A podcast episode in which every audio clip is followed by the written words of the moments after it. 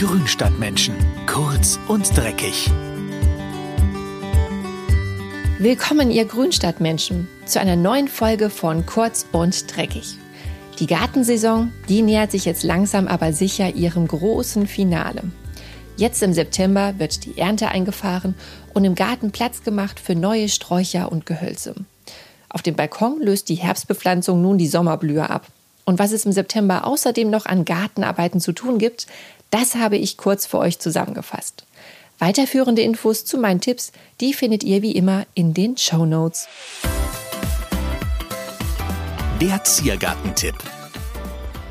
Rosen düngt man ja eigentlich nur zweimal im Jahr. Das erste Mal im Frühjahr nach dem großen Schnitt im März und remontierende, also öfter blühende Rosen, die werden nach dem Sommerschnitt im Juni noch ein weiteres Mal gedüngt, damit sie noch eine kräftige zweite Blüte nachlegen.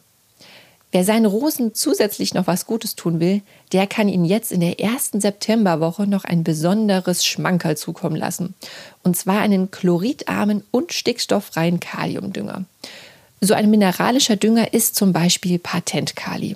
Anders als die klassischen NPK-Dünger hilft das konzentrierte Kalium den Rosen beim Verholzen. Die Pflanzen lagern den Wirkstoff auch in ihren Zellen ein, wo das Kalium den Gefrierpunkt des Zellsafts herabsetzt.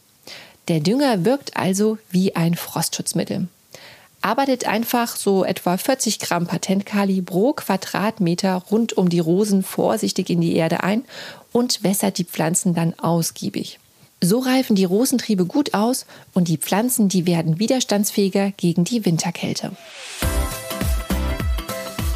Der Nutzgartentipp. Habt ihr dieses Jahr Paprika oder Tomatenpflanzen eingesetzt? An den Pflanzen müssten jetzt schon einige Früchte hängen. Vielleicht habt ihr auch schon das erste oder zweite Mal geerntet. Damit die Ernte noch besser wird und eure Gemüsepflanzen diesen Monat noch mal richtig in die Puschen kommen, habe ich noch ein paar wichtige Tipps für euch. Blüten, die die Pflanzen jetzt im Spätsommer noch ansetzen, die solltet ihr ausbrechen und nicht mehr zur Fruchtbildung kommen lassen.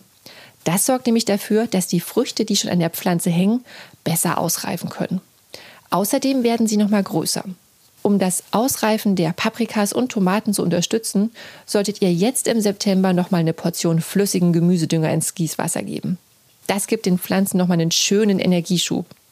Und alle Blätter, die gelb werden, könnt ihr jetzt auch entfernen. Auch das spart den Pflanzen nämlich wertvolle Energie. Und natürlich auch das Gießen nicht vergessen, denn sowohl Paprika als auch Tomaten sind an besonders heißen Tagen ganz schön durstig. So könnt ihr das Beste aus euren Pflanzen herausholen und zum Saisonausklang nochmal reife Früchte ernten. Der Balkontipp. Wer Bougainvilleen im Kübel, auf dem Balkon oder der Terrasse stehen hat, kann sich den ganzen Sommer lang über einen wunderbaren Blütenflor freuen. Die exotische Trillingsblume wächst in unserer Klimazone nur im Topf und muss an einem sonnigen und warmen Platz stehen. Dort entfaltet die Kletterpflanze nämlich ihre weißen, orangenen, pinken, roten oder violetten Hochblätter. Die Blüten bedecken fast die ganze Pflanze und das sieht echt spektakulär aus.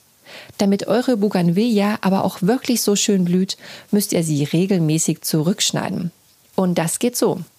Immer dann, wenn die Hochblätter abblühen und vertrocknen, schneidet man den gesamten Blütenstiel etwa 30 cm unterhalb der Blüte ab. Nach dem Schnitt verzweigt sich die Trillingsblume neu und wächst so schön kompakt und blüht und blüht und blüht. Gleichzeitig sorgt der regelmäßige Schnitt auch dafür, dass die Bougainvillea nicht zu groß wird. Denn der Kletterer will nämlich gerne hoch hinaus. Und Achtung, Bougainvilleen haben fiese Dorn. Also Vorsicht beim Schnitt und Handschuhe anziehen. Nähere Infos und Anleitungen zu den September-Themen, die findet ihr hinter den Links in den Show Notes.